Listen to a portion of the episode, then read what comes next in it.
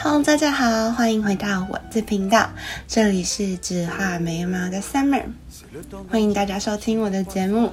今天是六月的第一天，那我考考你，今天是星期几？如果你真的忘记，或者是真的已经过到不知道今天星期几，其实也没关系，因为你绝对不是一个人。疫情发生来了这一年，每一天的时间过得忽快又忽慢，常常一不留心，一个星期就过了；再不留心，都已经六月了。所以结束了美丽坚果美酱，就是上个单元之后，今天迎来了新的单元，有没有很兴奋？还是只有兴奋的只有我，那就是不只是故事。为什么我要叫它不只是故事呢？其实我觉得生活中有很多点点滴滴的 moment，如果我们没有去记得它，很快很快就会不小心忽略。像你要我想我三天前吃了什么，好像也忘记了，或者是今天早上我起来睁开眼睛做的第一件事情，好像也没有注意到。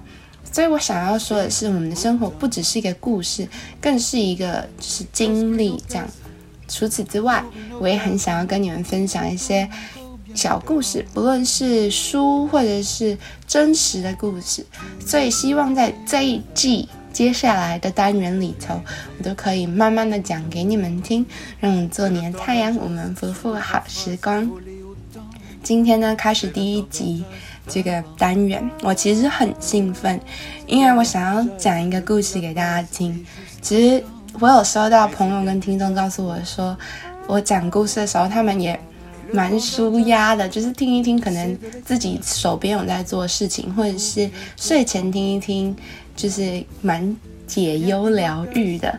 所以今天我要分享一个跟，其实我很讨厌这两个字，不过我还是要提一下，跟疫情之下的人有点相关，让我想起我们的生活模式上的改变的故事。这个故事呢，我很小很小的时候是皇太后讲给我听的，那它有英文跟中文的版本。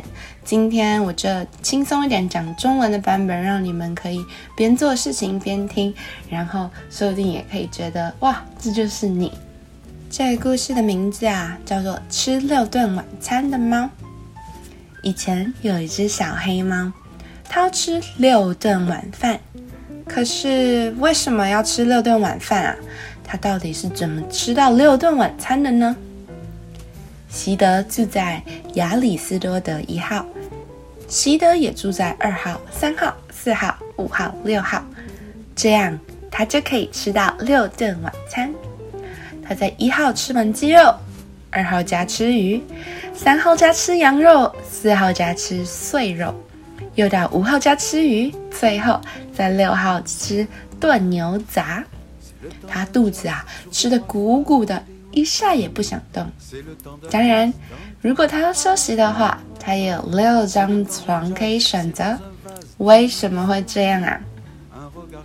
因为住在亚里斯多德街的人都互不相往来，他们不打招呼，也不关心谁家的宠物，所以没有人知道习德在搞什么鬼。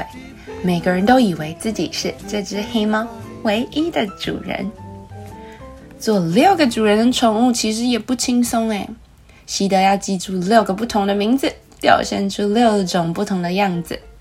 当他叫无赖的时候，他神气活盛。当他叫伙计的时候，他必须工作，就是抓老鼠；当他叫魔头的时候，他顽皮的不得了。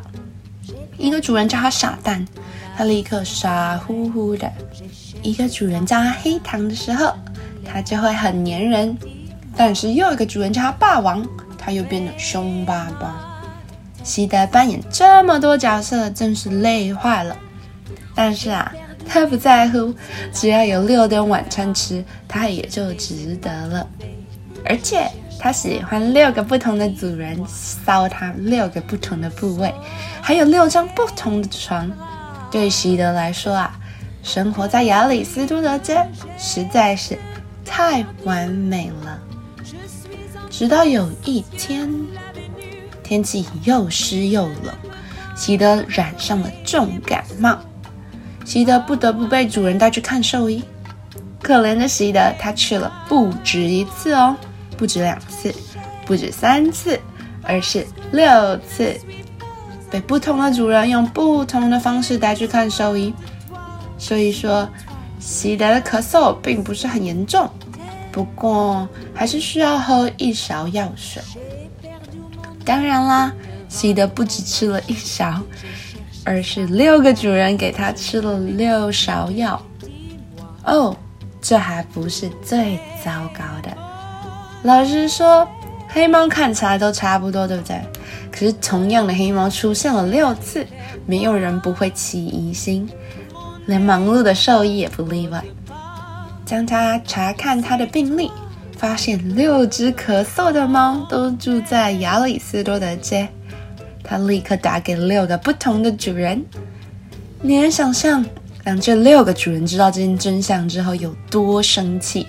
他们说：“哼，习德以后每天只准吃一顿晚餐。”但是你也知道嘛。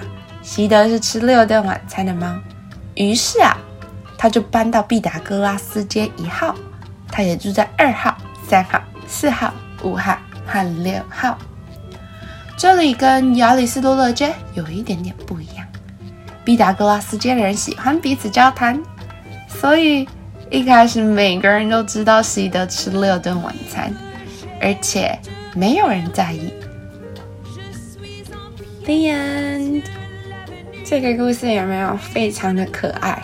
一天你到底吃几顿餐呢？现在在家里工作，是不是跟我一样，这做一做？嗯，该吃点心喽。嗯，该吃下午茶喽。嗯，该吃宵夜喽。我觉得非常非常有趣。而且疫情下来的生活之后，我们可能就戴上口罩，看到人都会避得比较远，所以我们可能会跟亚里士多德街上的人一样。互不相往来，然后也不知道喜得一天吃六顿晚餐，我觉得很好笑。因为小时候听一听，觉得哇这么可爱，想一想觉得他好像蛮渣的哦，而且很聪明诶。我觉得就真的很像是我现在所经历到的事情。因为在美国去年疫情刚爆发的时候，其实没有太多人戴口罩。所以其实你还是可以看到他们的脸，那但是一年这样下来，他们其实也会乖乖戴口罩，对吧？所以其实在我住的地方，我现在已经就是几乎是看到他们戴口罩的脸。以前呢，生活的时候他们可能会过来说：“哎，What's up? How's your day? How's going? How's the weather?” 这样简单的打招呼。其实到了现在，他们就是看你一眼，或者有时候连看你都不看一眼，然后就这样默默的飘走。我觉得。这样给我们的改变其实是也是蛮大的，所以听完这个可爱的故事，其实也可以想想看我们在疫情下的生活中有什么样的改变。那听完这个故事，其实我想要继续谈一下，就是现在面对的情况，然后怎么去让自己的生活变得好一点，然后不会去一直想自己失去了什么。嗯。这样听起来好像有点饶舌，是因为本来生活是很正常的嘛，就是你想做什么做什么，然后你也有一定的责任在，但是突然间你的生活形态改变了，你可能现在可以睡到工作前十分钟，然后打开镜头，或甚至你都不用打开镜头，你就换一件上衣，然后开始工作，这样，那你也会觉得郁闷，因为你在家里，你在同一个环境里待了非常非常久的时间，到底怎么？英文字是 cope，c o p e，就是怎么去应应跟面对，还有调试这种情况。我其实也花了蛮久的时间，最近好像有变得更好。就是我一定会有一个固定的规律的事情要做，比如说我早上起来，我一定会吃早餐，我会。嗯，换衣服的话不一定，但是我一定会吃早餐，就是好好的做一个，譬如说吐司、燕麦，或者是泡一杯牛奶，然后香蕉、优格这样，优格、yogurt，然后就是好好的坐下来，然后告诉自己一天的新开始。中间跟午餐之间可能会有一些事情要处理，课程要学习，或者是工作要代办，那这些就忽略。那到了下午傍晚的时间，我一定会运动。那至于什么样的运动会让我心情很好的话，我其实是有跳绳的习惯，然后爬楼梯的习惯，然后还有一点点小重量的训练跟嗯有氧的训练，就是可能是跳跳舞、做做运动、徒手运动这样。然后接下来就到了晚餐，其实我觉得一天之中用三餐来区分时段是一件蛮好的事情，因为你肚子会饿，就算你不会饿，我还蛮多朋友他们肚子不会饿，但是我一定会饿，所以他们三个时间就会提醒我说，嗯，该起来了，该动一下了，该喝水了，这样。吃完晚餐之后，肯定就是吃水果，然后放松一下，看看影片，划划手机，然后。就到了非常重要的睡前，我觉得其实对我来说，睡前是一个最近越来越影响重大的时间，可能是十五到三十分钟。我给自己设定每一天就会放音乐，然后拉拉筋跟深呼吸。我觉得，嗯，不管是男生女生都要拉筋。因为我相信，如果大家都有健身的习惯，其实你的肌肉一直处于紧绷的状态。那如果你一直处于紧绷状态，其实你已经习惯，那你的身体的能量跟你的肌肉就会定型。那其实我们人是动物变成的嘛？其实我还是相信达尔文的进化论，就是我们本来是四肢在地板上，然后站起来站起来这样。那我们的胸腔跟前面其实是。属于嗯比较脆弱的，所以我们会习惯性的驼背，习惯性的想要保护前面这一部分的身体。边讲一讲边开始摸自己，就会听到那种奇怪的声音。所以姿势的改变其实是非常重要的，而且加上如果一整天现在大家都要在家工作，在家学习的话，这样对我们来说其实是蛮负担的。睡前这十五到三十分钟很重要，就是拉筋。可能你可以上 YouTube，或者是你自己有一个固定的拉筋习惯，你就好好利用这一段时间去伸展它，然后调试一下你的呼吸跟清清洗，不是英文叫 clear your mind，中文叫做呃清洗你的脑袋，嗯，就大概那个意思。所以。这时候我喜欢放音乐。为什么我喜欢放音乐？因为其实我自己很喜欢滑手机，我超级喜欢滑手机。就是不一定是说有意义的话，我肯定是滑一些 social media，就时间就这样过了。但是在放音乐拉近的同时，我就不会去碰我的手机，就让我选一个自己喜欢的 playlist，就是音乐播放清单，对。然后从头这样播一播，譬如说大概播五首歌嘛，因为一首大概三分钟，你就听听音乐，然后拉筋这样。最后就深呼吸。我那天刚好看到一篇医疗的文章，他说，因为我们的运动量减少，那我们的呼吸就会变浅。呼吸变浅其实影响的层面蛮广的，我就不很冗长的赘述，但是。如果你现在要你吸气，你可以吸超过五秒吗？就是用鼻子深呼吸，然后吸得很深很深很深很深，到底有没有超过五秒呢？然后你慢慢的吐气吐气吐气吐气吐气，会不会也超过五秒？所以健康的指标来说，一般人都是要可以超过五秒的。如果你不行，其实也也不用太紧张，你就每天拉完筋之后。然后深呼吸、深吐气，大概三次，这其实也帮助睡眠。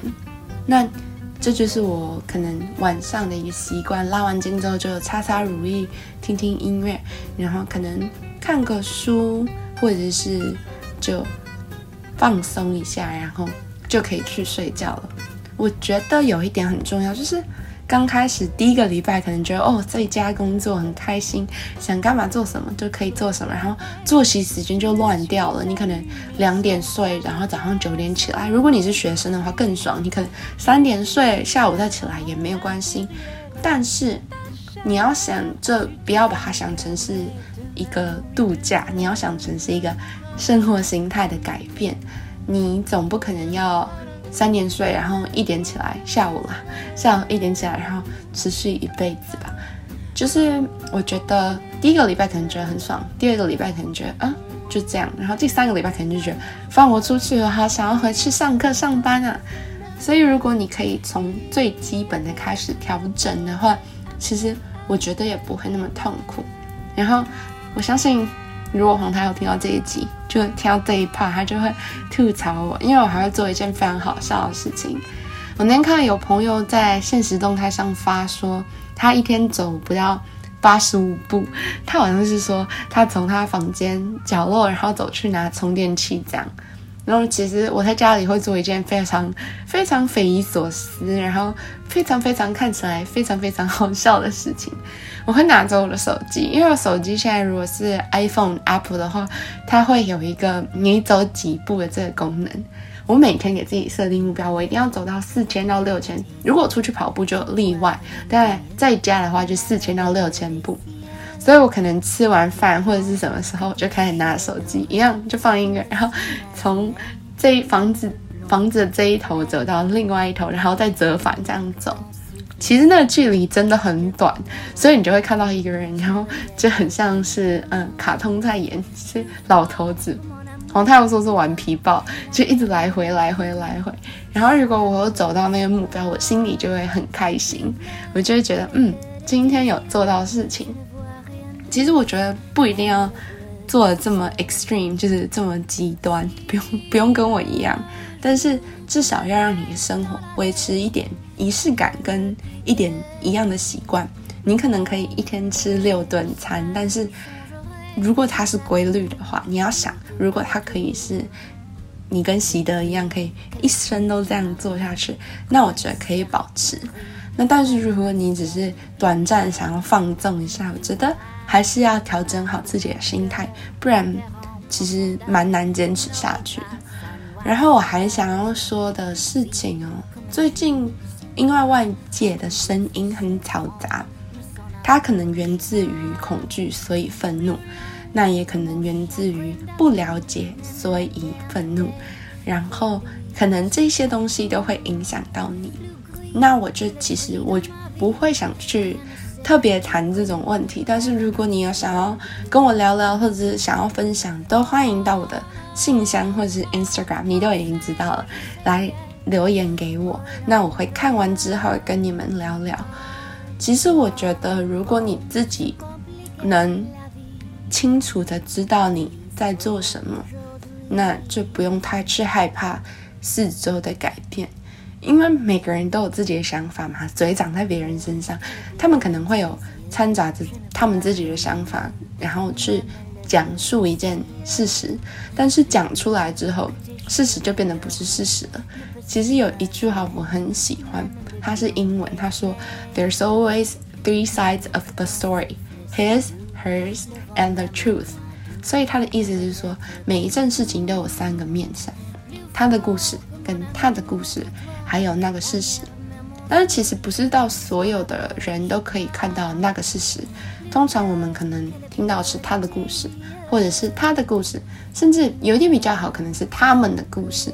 但是要怎么去听到那个事实呢？那事实其实到了最后，我也觉得没有到很重要，只是会不会影响到你整个人的想法，你整个人的心情，你整个人的生活。所以我觉得，不管是什么情况，你现在经历的有多糟糕，其实我还是想要鼓励一下，就是，嗯，经过这一段黑暗，你才会知道光明的可贵。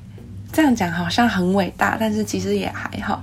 其实我自己也花了蛮长的时间去调整，从一刚开始真的不知道该怎么办，然后。从一刚开始会开始抱怨啊，或者是觉得很烦，然后开始责怪。但到了现在，我就会觉得我好像看清楚了一点点，看清楚了这个世界，看清楚了人的需要，看清楚了自己其实可以做到很多自己可以做的事。所以今天，嗯，不只是故事这个单元，除了分享吃了六顿晚餐的猫的这个故事，我也讲了一下大概。自己的生活习惯，然后也是给你们一点好的想法，然后让你们去探索，好像给小学生做功课，其实不是，是探索跟发掘。如果你觉得你自己有超级酷炫的那个生活习惯，或者是有一个一套做法，也一定要跟我讲，因为我很想知道。那希望你们听完这一集，其实也可以放轻松一点点，然后想办法去适应这个现况，因为我相信其实我们都可以做到的。希望你喜欢今天的新单元。如果你觉得有谁特别特别需要这种鼓励啊，欢迎你分享出去，或者是你有什么新的想法，也欢迎来跟我说。那期待下次的见面，我们就下次见喽，拜拜。